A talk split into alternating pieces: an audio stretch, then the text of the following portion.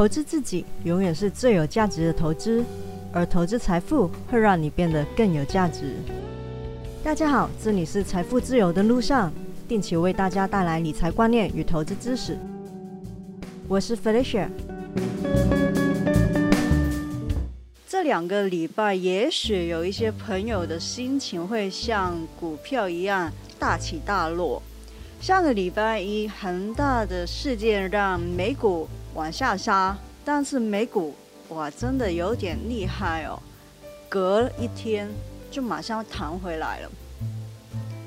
但是呢，现在是美股的盘中时间，好像又要跌到上个礼拜一的情况了。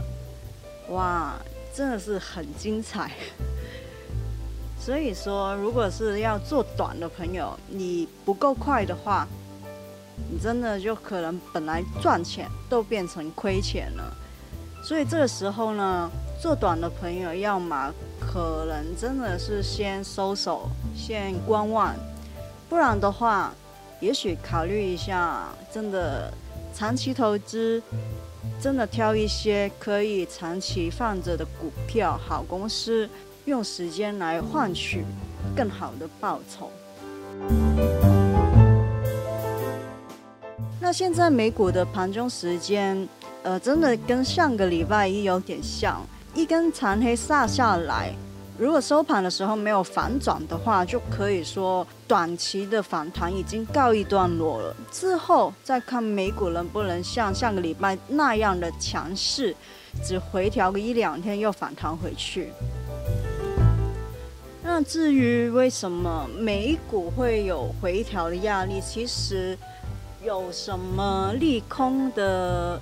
影响或者是说因素，在上个礼拜已经讲得蛮清楚的了。上礼拜有提到，呃，市场会比较观望美联储的那边的情况。上礼拜美联储的主席发表的讲话就有说到，呃，其实他们已经觉得应该是收减资产购买的时候了。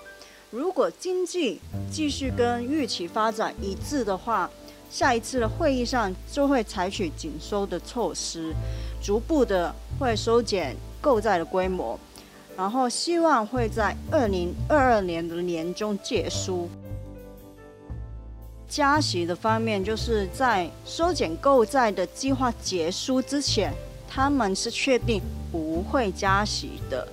那如果通膨在二零二二年仍然是保持比较高的水平，美联储就可能达到了加息的条件，所以他还没有把话说得很死，就是说什么二零二二年一定会加息之类，他还是在说，如果到时候还是通膨很高的话，就会加息，所以市场是对这一方面的担心是稍微降低下来的。那为什么都不太理想？哦，台股也是不理想呢，主要很多人都觉得原因就是来自于中国的限电。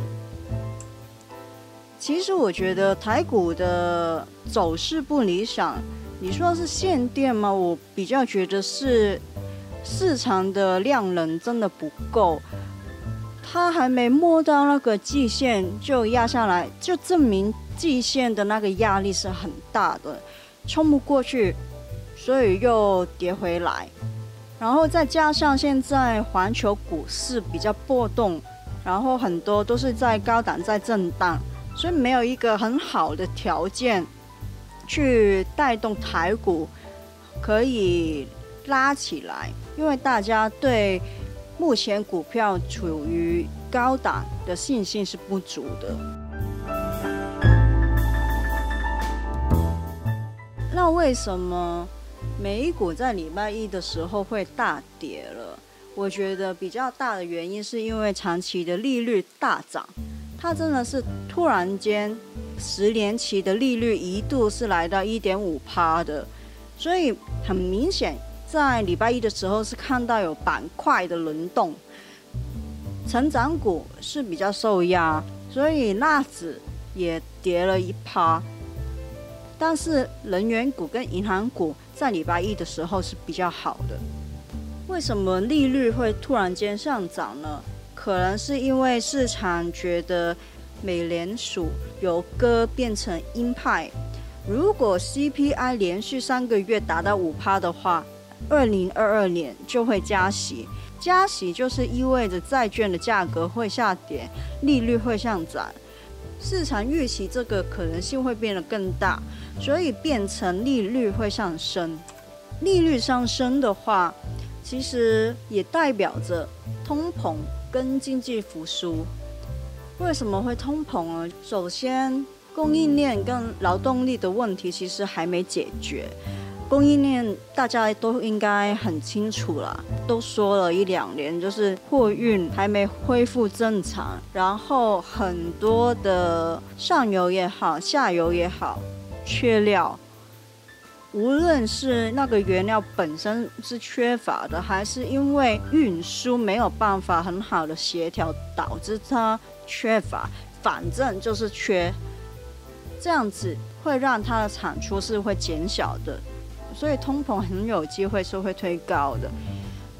通膨增加的话，债券的收益率也会上涨。通常在经济复苏的时候，利率是会上升的。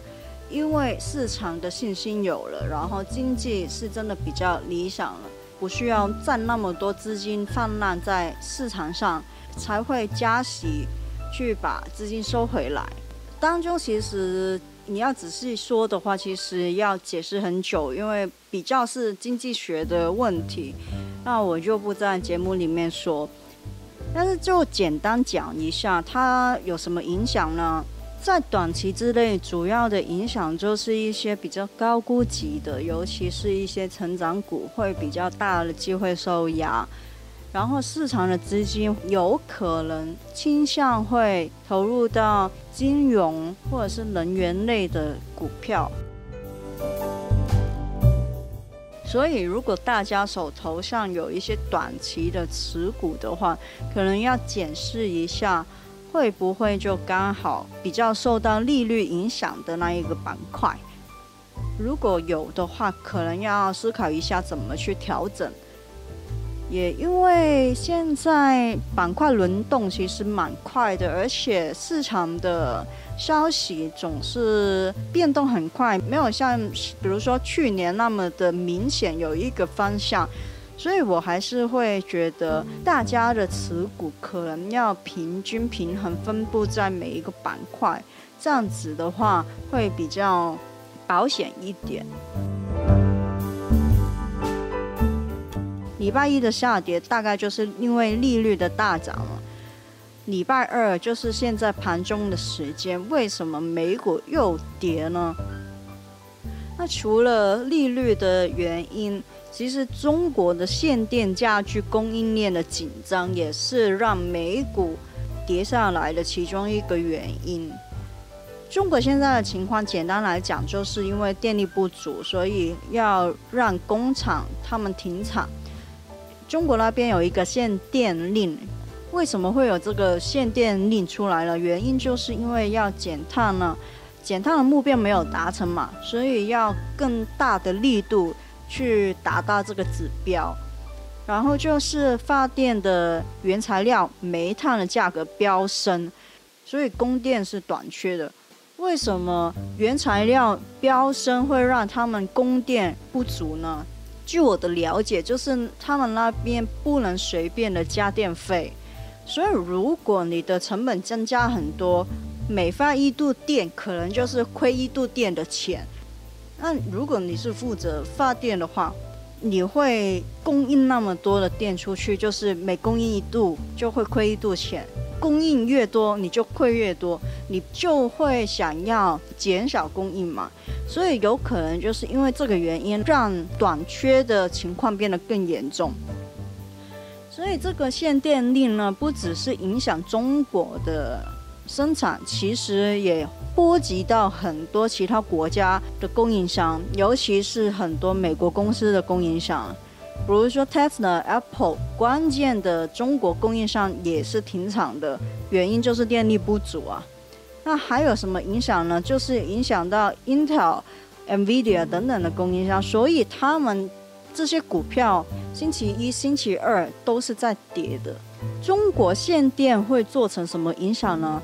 第一就是会中断运输链，会影响到很多企业的那个盈利，比如说铝、水泥、纸张、玻璃等等的大宗商品，或者是说原材料的行业，其实很多就是在中国那边供应的。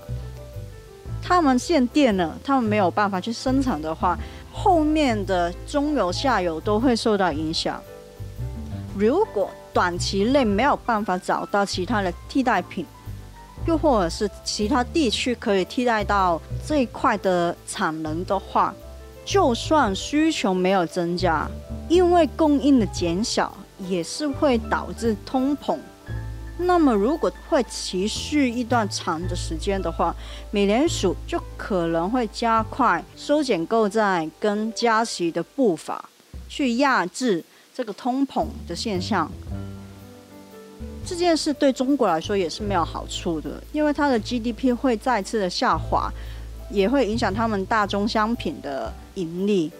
所以这件事情如果没有很好的解决的话，之后的股市的发展会更加的难以估计，更加没有方向。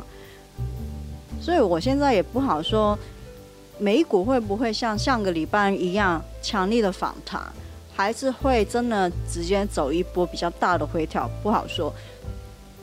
希望大家之前的节目也有听进去，会预留一些资金在自己的手里。逢低可以分批布局，加码买一点，但是不要 all in，绝对不要 all in，永远一定要留一点点的筹码在自己手上。